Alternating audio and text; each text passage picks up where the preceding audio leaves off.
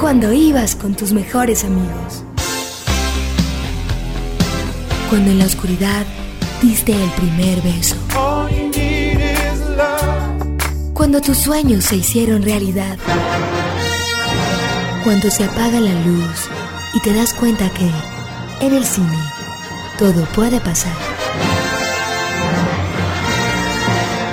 En el cine, el programa donde escuchamos lo que hay que ver. Conducen Santiago Gutiérrez y Samuel Castro.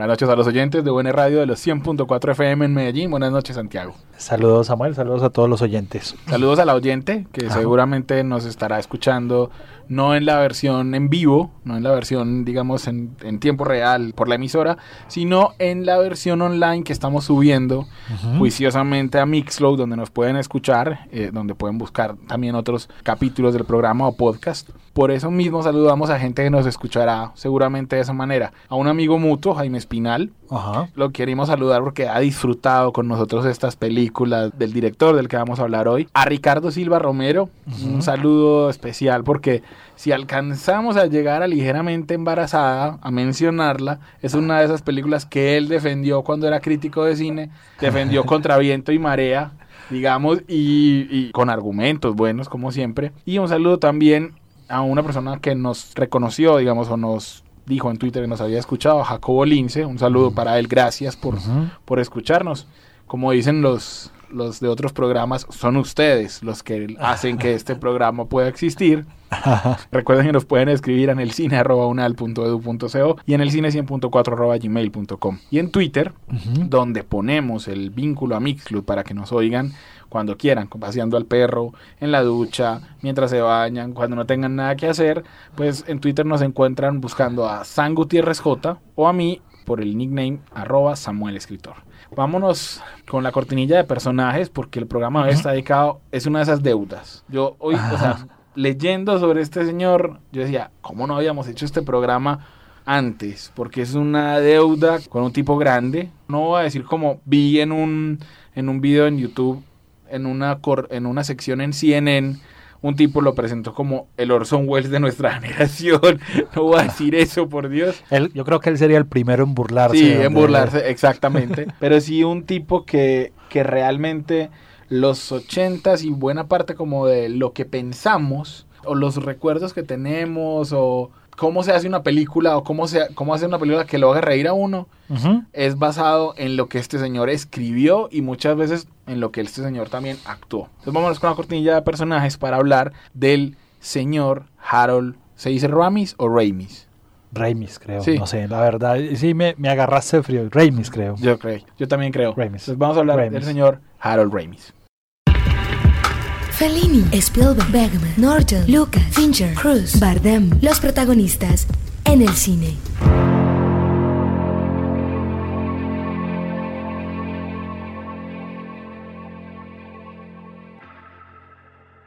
Santiago, nace, este señor es de, se muere Harold Ramis de 70 años. Sí. Nace el 21 de noviembre del 44 en Chicago. Ciudad que nunca abandonó entre unas cosas. O sea, es un tipo de Chicago a- hasta la médula. De Chicago total, porque además cuando hablemos de su, de su carrera, es la típica carrera de la gente del espectáculo que nace en Chicago. Ajá, Eh, y que deciden no irse, porque es que otra cosa es que los de Chicago entonces los compran y entonces venga para Los Ángeles o venga para Nueva York. Él no, no necesariamente porque no quisiera, porque se sabe que peleó, digamos, con algunos de sus compañeros, porque a ellos sí los llamaron y a él no. Pero bueno, eso ya llegará a su momento.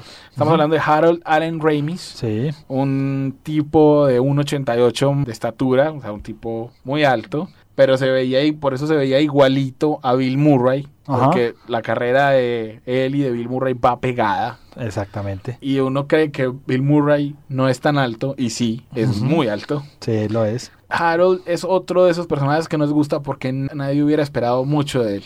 Era hijo de, de Ruth y de Nathan Ramis y ellos tenían una licorería. O sea, Una licorera, exactamente. Una pareja judía, dueña de una licorera exactamente en una ciudad cerca de Chicago. Él después abandonaría y no fue, digamos, un judío practicante, pero digamos su base estaba, digamos, en una pareja judía. Atiende ahí la escuela elementary school, digamos, y también high school en Chicago, en, también en el sistema público, ¿no? O sea, no es una persona de muchos recursos. En el 66 se va para Washington University, en San Luis, Missouri. Ahí es miembro de una, de una cofradía o de una, ¿cómo, se llama esto? Eh, no, no, no es Fraternidad. Fraternidad, exacto. Esto es importante porque después en su cine lo veríamos reflejado, digamos. Claro, o sea, es vital para su cine. Otra de las cosas que fue vital, digamos, es que, o, o que le ayudó mucho, es precisamente esto, que, que fuera un hombre normal. O sea, a mí me parece que el humor de Harold Ramis, inclusive cuando hablemos de su gran obra maestra,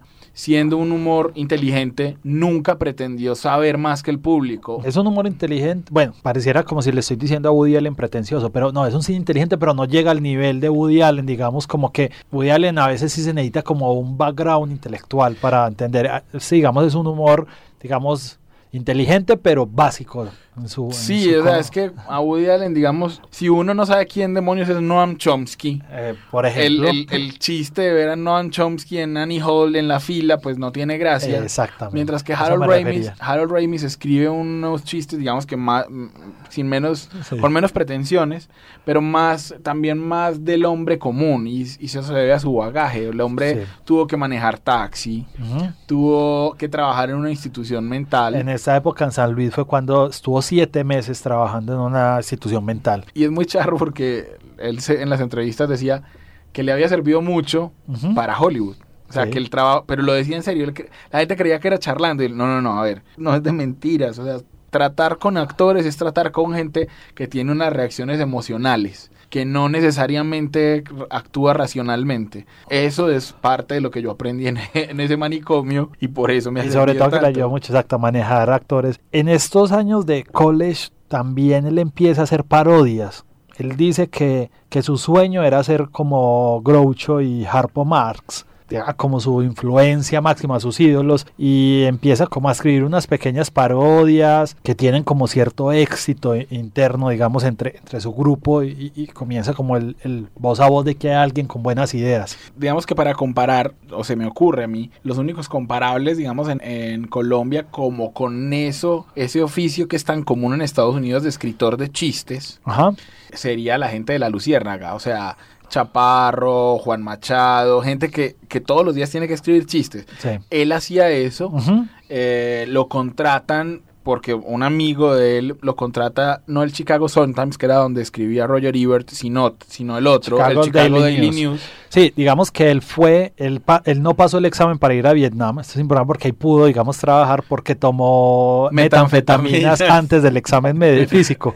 Entonces, pues obviamente lo hizo a propósito para no pasar el examen. Y lo que decís, empezó como freelance en el Chicago Daily News. Ahí él se encargaba, digamos, de unos textos. Él empezó, él lo mandó. Y lo que pasa en Estados Unidos es que mandó esos textos, les gustaron, lo publicaron y lo llamaron. Venga, siga haciendo freelance de cosas de arte y de entretenimiento y de cultura. Y él empezó a hacer eso. Ajá. Mientras tanto, actuaba en esa institución exacto, humorística que es Second City. Second City Improvisational Comedy, exactamente, que ahí, ahí después salió mucha gente porque Lorne Michaels, que era el de Saturday Night Live, es, vio que era una cantera grandísima y ahí salieron, digamos, eh, pues, pensando que a él lo reemplazó en el Second City, Jim Belushi, que es un ícono, digamos, por su final trágico, pero también por su capacidad. También otro que vio talento en este personaje fue otro emprendimiento, llamémoslo así, de Chicago, que es la Playboy Magazine. El señor Hugh Hefner lo llama que sea editor de bromas, llamémoslo así. Sí, o sea, lo, Cargo curioso. Pero sí, pero es un trabajo muy chévere. He estado volviendo a ver Santiago Friends. Ajá. Y en Friends hay un capítulo en el que Chandler se emociona, o Ross, porque le van a publicar un chiste en Playboy. Ajá. O sea, los lectores de Playboy mandaban chistes, pero esos chistes, imagínense, los son escritos por cualquiera que quiera mandar el chiste. Ajá. Entonces, el cargo de, de Harold Ramis era coger esos chistes del público, escoger los mejores y editarlos. Y o sea, reescribirlos. reescribirlos y ponerlos en la página, digamos, de, de humor de la revista. Lo hizo tan bien que lo convirtieron en editor asociado. Sí. Eh, y trabajó un rato, digamos, en Playboy. El asunto es que él en Second City, por esos trabajos, pues deja un poco el... O sea, se retira un tiempo. Cuando vuelve a la- al grupo está John Belushi. Exactamente, él digamos se va para Nueva York, ahí donde empieza a colaborar con Bill Murray en la radio humorística, ahora que mencionabas, digamos, la Luciérnaga, en un formato que se llamaba The National Lampoon Radio Hour. Eso fue en el 72, o sea, ahí digamos empieza a ampliar su espectro y conoce muchos de estos personajes que de los que hablé ahora, o sea, Gilda Radner, que también terminará en Saturday Night Live, John Belushi, Joe Flaherty, Christopher Guest, todos esos también fueron a Nueva York a trabajar en este proyecto radial. Y Ramis, como digamos que pues, se vuelve exitoso, pero de, de todos, él, aunque era actor, escribía, digamos, era su diferencia. Sí, incluso Lord Michaels le dice que vaya a Saturday Night Live como el staff de escritores, él decide quedarse, otro hubiera sido su carrera, digamos, hubiera tomado, porque muchos del grupo que acabo de mencionar sí se tomaron ese rumbo y se fueron a Saturday Night Live. Sí, hay un programa que duró cuatro años que se llamaba SCTV o Second City TV, o sea, Sí. fue un emprendimiento del, de, televisivo del grupo de, de Second City. Él se quedó. Que era haciendo imitaciones, hacían parodias e imitaciones. Exacto. Yo- hay unos personajes que yo o sea, quisiera imaginarme cómo era Harold Raimi haciendo del Swami Bananananda, que era un gurú, era un- o sea, era uno de esos personajes. O Leonard Nimoy. Exacto, hacía una imitación de Leonard Nimoy, eh, para los que no saben, el actor que hace el señor Spock, Sí, sí, sí. eh, o el clásico. Ajá. Entonces, Raimi sigue escribiendo en Chicago y escribe para se hace también, o sea, es que todo, en Estados Unidos se hacen negocios cuando las cosas funcionan. Entonces existe una revista de National Lampoon de ese del show, digamos, una revista y él empieza a escribir para la revista y escribe una historia. Aquí ya conectamos con lo que vimos ahora, de fraternidad universitaria. Exactamente. Esa historia que escribe Harold Ramis se llama Animal House. Sí. Y- National Lampoon's Animal House. O sea, unen, digamos, este formato que él ya venía desarrollando y trabajando. metamos nuestra cortinilla de biblioteca para que hablemos un poquito de Animal House y porque, aunque nosotros conozco a mucha gente que nunca la ha visto, para Estados Unidos es una película esencial. Sí. Hello. My name's Forrest, Forrest Gump. You were afraid to be my dad.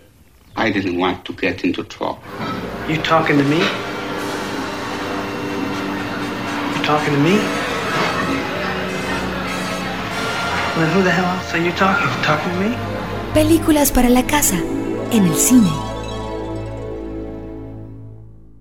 Estamos hablando a mediados de los 70, Samuel, que era un momento en el que la comedia audiovisual de Estados Unidos estaba pasando algo, digamos, algo grande. Saturday Night Live en televisión comenzaba y salía una generación, salía Chevy Chase, salía Eddie Murphy, salía pues John Belushi, todo ese grupo de, de Chicago también. Eh, Ramis hace esta, esta, esta pequeña, digamos, historia sobre una fraternidad. Ah, Es muy charro porque de esta película se han hecho muchos homenajes. Yo me acuerdo que, Hay muchas... sí. que esta era la película, digamos, por la que Homero Simpson pensaba lo que era la, la vida universitaria. Sí, y de- no, y- del, del decano contra la fraternidad, porque Eh, esa es la, esa es la trama de la película. Básicamente es el conflicto, sí. Y bueno, y cuando le puso, digamos, en la mente de todos esto, de, los toga parties, que eran muy usual en las fraternidades, pero digamos hasta ese momento no era algo tan, tan usual para la gente, se convirtió casi que en, en un sueño, digamos como lo que, bueno, a otro nivel mucho mayor, pero lo que es ahora como estas películas de hangover sobre despedidas de solteros que se convierte como, El- un el- ideal, el como un modelo, sueño, el modelo a que ocurra de- eso. Sí, exactamente, así se volvió. O sea, el sueño ya de todo est- eh, estudiante de high school que le pudo haber, seguramente era ir a la universidad para pertenecer a una fraternidad. Hablemos una cosita importante y es que el título de esta película en España, por si nos están escuchando en España, fue Desmadre a la Americana. Ajá. bueno, y hasta ese momento las comedias no, hay que, bueno, hay que decirlo también, no eran muy taquilleras, como lo son ahora. O sea, ahora, ahora pues, tenemos un Adam Sandler que es un tipo millonario a partir de, de hacer comedias. Recaudó 141 millones de dólares, lo Fue- cual era una cosa escandalosa para lo que comedia. costó además Eh, o sea, exactamente. esta película digamos que es una de, ya de esas películas que gastó más en publicidad que en hacer la película Exactamente. ya estaban todos trabajando en Saturday Night Live, entonces a John Belushi le tocaba coger un avión cada ocho días para cruzar Estados Unidos para filmar, digamos, la película que se filmó en la Universidad de Oregon. Y la historia ahí es chévere porque, pues, o, digamos que curiosa, y es que el que daba el permiso, el decano, le habían pasado antes un guion de una película del graduado y él no había dejado filmar en la universidad y se había arrepentido. Entonces cuando le pasaron el guion de Animal House dijo, no, no, no lo voy a leer, filmen tranquilos, eso sí que no salga el nombre de la verdadera universidad. En esta película tiene, entre otras cosas para nosotros, como el, la señal de que comienza en su carrera Kevin Bacon. Es la primera vez que sale Kevin Bacon que se, ve, que se, jovencísimo que se ve más o menos igual. Hoy, 50 años después, maldito Kevin Bacon y su pacto con el demonio. Y también sale Karen Allen. Para los que no se acuerdan, Karen Allen es la actriz de Indiana Jones y Los Cazadores del Arca Perdida. Y que luego será la mamá o la, la mamá del hijo de Indiana Jones. Esto le dio, digamos, una, un, un nombre como escritor muy grande a Ramis en, en Hollywood y lo unió a dos grandes éxitos comerciales, que fue, em, escribe Meatballs con Mel Brooks. Ahí es la primera vez en la que trabaja Bill Murray en una película. Después fueron seis colaboraciones las que tuvieron en su carrera. Y después hizo Caddyshack, que es una película con Chevy Chase, Uy, que también fue un exitazo comercial. qué cosa, qué cosa terrible es Chevy Chase. O sea, yo no puedo con Chevy Chase, no. Nunca he entendido. Es un clásico americano. Nunca he entendido por qué fue tan exitoso. Vos tenés razón. Y además, en Animal House hay una relación que para Harold Ramis sería muy importante. No solo la de Bill Murray, que vendría, sino otra relación importante en su carrera, que es con Ivan Reitman. Ivan Reitman produce Animal House. Ivan Reitman, recuerden ustedes, sería el director de Ghostbusters. Ajá. Es el papá de Jason Reitman, que también es director hoy en día. Y es el que, digamos que se vuelven tan amigos que produce a Ivan Reitman películas que Harold Ramis dirige Ajá. y demás. Eso sería una relación importante en su vida. Después de lo que vos decís, de esos éxitos tremendos, hay un proyecto que a mí me hubiera gustado que pasara. lo- no sé si lo viste, si lo leíste. Sí, de... La conjura de los necios. Iban a hacer la adaptación de la novela que habría sido brutal. gana- era- ganadora del Pulitzer, exactamente. que habría sido brutal porque los protagonistas iban a ser John Belushi y Richard Pryor, Sí. eh, pero no fueron, el proyecto se abortó, digamos, y en el 84, pues Dan Aykroyd firma un guioncito de unos señores que se dedicaban a cazar fantasmas. Esa película se convirtió en el hit de 1984, la película que más ganó plata ese año. Del verano, exacto. Y tuvo después su segunda parte en el 89. Y digamos que fue un desquite para Harold Ramis, porque como actor, digamos que no era tan apreciado como los demás, pero él haciendo de Egon Spengler, Sí. del nerd de la pandilla, funcionó súper bien. Y es muy charo porque Harold Ramis es muy difícil, o sea, yo lo, me lo imagino o como Egon flaco, o como el gordito Harold Ramis, que uno se acuerda después, como ese, me- para, para que los que lo recuerden, es el médico de Mejor Imposible, el médico que trata médico, exactamente. a, a Helen Hunt, al personaje de Helen Hunt. Entonces, comienza su carrera como director Harold Ramis, va a tener eh, la posibilidad, digamos, le van a dar oportunidades de que dirija ciertas cosas y llega después de eso, de, de Caddyshack, Santiago, ¿el qué hizo? ¿Cuál fue el, como la... No, después de Kaishak está lo que se viene diciendo, los cazafantasmas. Ah, sí. Y ahí creo que es donde llega el momento de la que es considerada, digamos, su obra maestra. No es que es que sea considerada, yo de una vez lo digo, mejor dicho, metamos la cortinilla de nuevos clásicos y hablemos. Aunque ya hemos hablado de esa película Sí, acá, pero, pero- hagámoslo otra vez. No, no importa, señores, si no han visto esta película, ustedes no han visto cine, no saben lo que es. Y colegas que aprecian el cine solamente porque no se entienda, un saludo para ustedes. Esta es una película que vale más que miles de cinearte. digamos. Y hoy eh, sé que estoy eh, particularmente cáustico, pero digamos que tengo, han sido días de extremo contacto con ese tipo de, de críticos a quienes respeto, por- pero con los que no soy capaz Bueno, de re- compartir. Cuente hasta cinco. Vamos con la cortinilla aquí de nuevos clásicos y hablamos de esta película. Up and fly right. Nuevas viejas películas. Up and stay right. De los nuevos clásicos se habla en el cine. No, Santiago, es que Sí, como ya lo hemos hablado, y seguramente si usted tiene este canal de clásicos en UNE, por lo menos aquí en la ciudad de Medellín, lo repite muchísimo. Bueno, o digamos en, en otro sistema de cable que estamos hablando, El Día de la Marmota, que fue la traducción que se le hizo, o Groundhog Day, una película que, que muestra un Bill Murray impecable y que, en palabras de mi compañero de mesa Samuel, sobrevive a la simpleza e insipidez de Andy McDowell. A ver, Raimi ya se había entrenado, ya había hecho, ya había dirigido, no sé cómo se llama, en España se llamó el Club de los Chalados, pero no me, no me preguntes cómo se llama en inglés. Y luego di- dirigió esa National Lampoon Vacation, Ah, ok, que esa era que, así. que es con Chevy Chase también, Sí, sí, sí. y que van a hacer un remake. Exactamente. Un remake muy raro, porque Chevy Chase en los 80 agarró como una de, de películas de vacaciones Sí. y eran muy exitosas. Y aquí en los festivos siempre la presentaba. sí, no, es muy charo porque al, al escritor que escogieron para hacer esas películas, al actor que va a, hacer- a reemplazar a Chevy Chase en el remake, es el actor de Thor. Sí. Chris Hemsworth. No entiendo por qué, pero pues, pero bueno. Y después de eso, ya con el fogueo, Harold Ramis se anima a dirigir una película que él escribió, que él cuenta que el- la idea era un tipo que repetía un mismo día de su vida durante 10.000 años. La idea se fue un poquito más, más conservadora en el asunto porque habría cambiado, pues o no, o habría sido muy diferente, pero la idea en sí del tipo que se despierta en el mismo lugar a vivir el mismo día puede que ya haya estado en cuentos o en la literatura y demás, pero nadie había sabido llevarla al cine como lo logró Harold Ramis con El Día de la Marmota. Sí, es una parada temporal, además de espacio corto que usualmente es muy confusa y termina perdiéndose. Él hizo, digamos, incluso actúa, veces de neurocirujano neuro, neurólogo. Eh, lo único que no hizo fue producir realmente. Escribió, dirigió y actuó.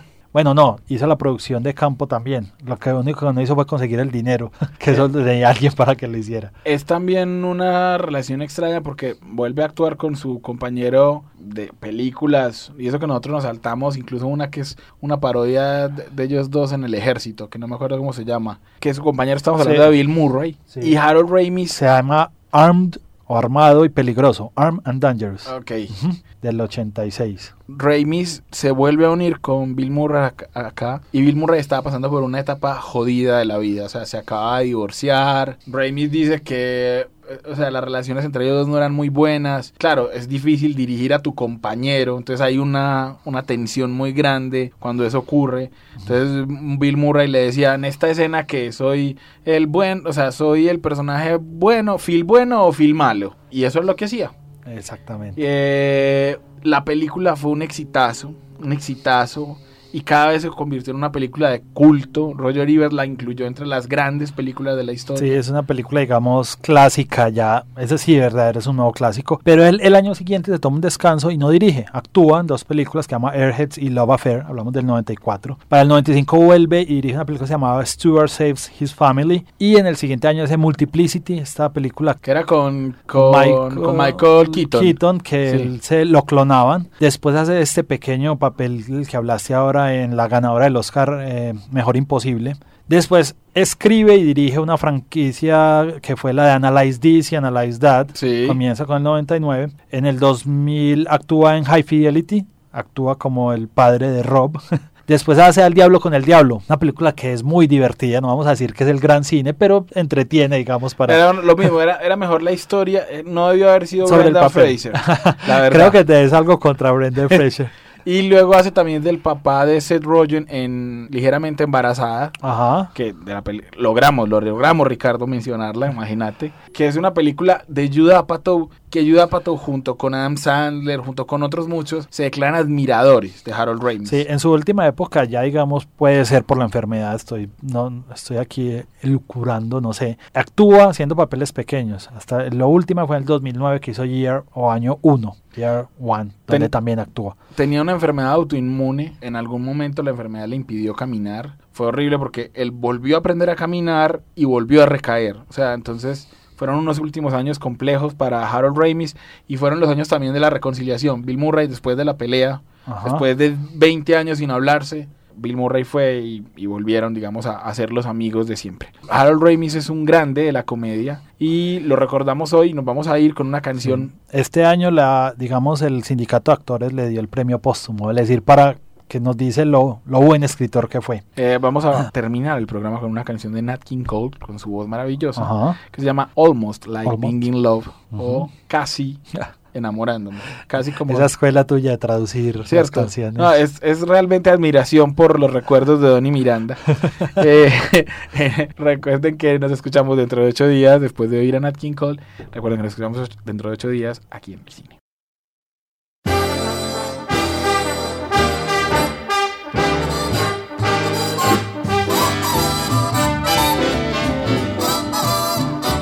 What a day this has been. What a rare mood I'm in. Why, it's almost like being in love. There's a smile on my face for the whole human race. Why, it's almost like being in love. All the music of life seems to be like a bell that is ringing for me. And from the way that I feel when that bell starts to peal, I would swear I was falling, swear I was falling. Why, it's almost like being in love.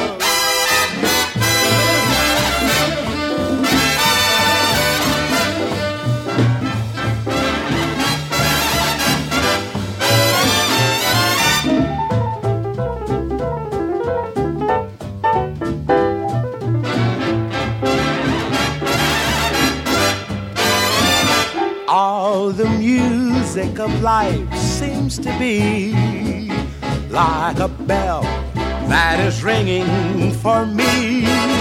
And from the way that I feel when that bell starts to peal, I would swear I was falling, swear I was falling.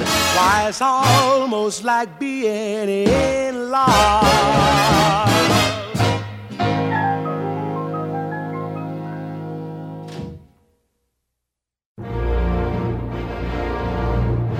Cuando ibas con tus mejores amigos.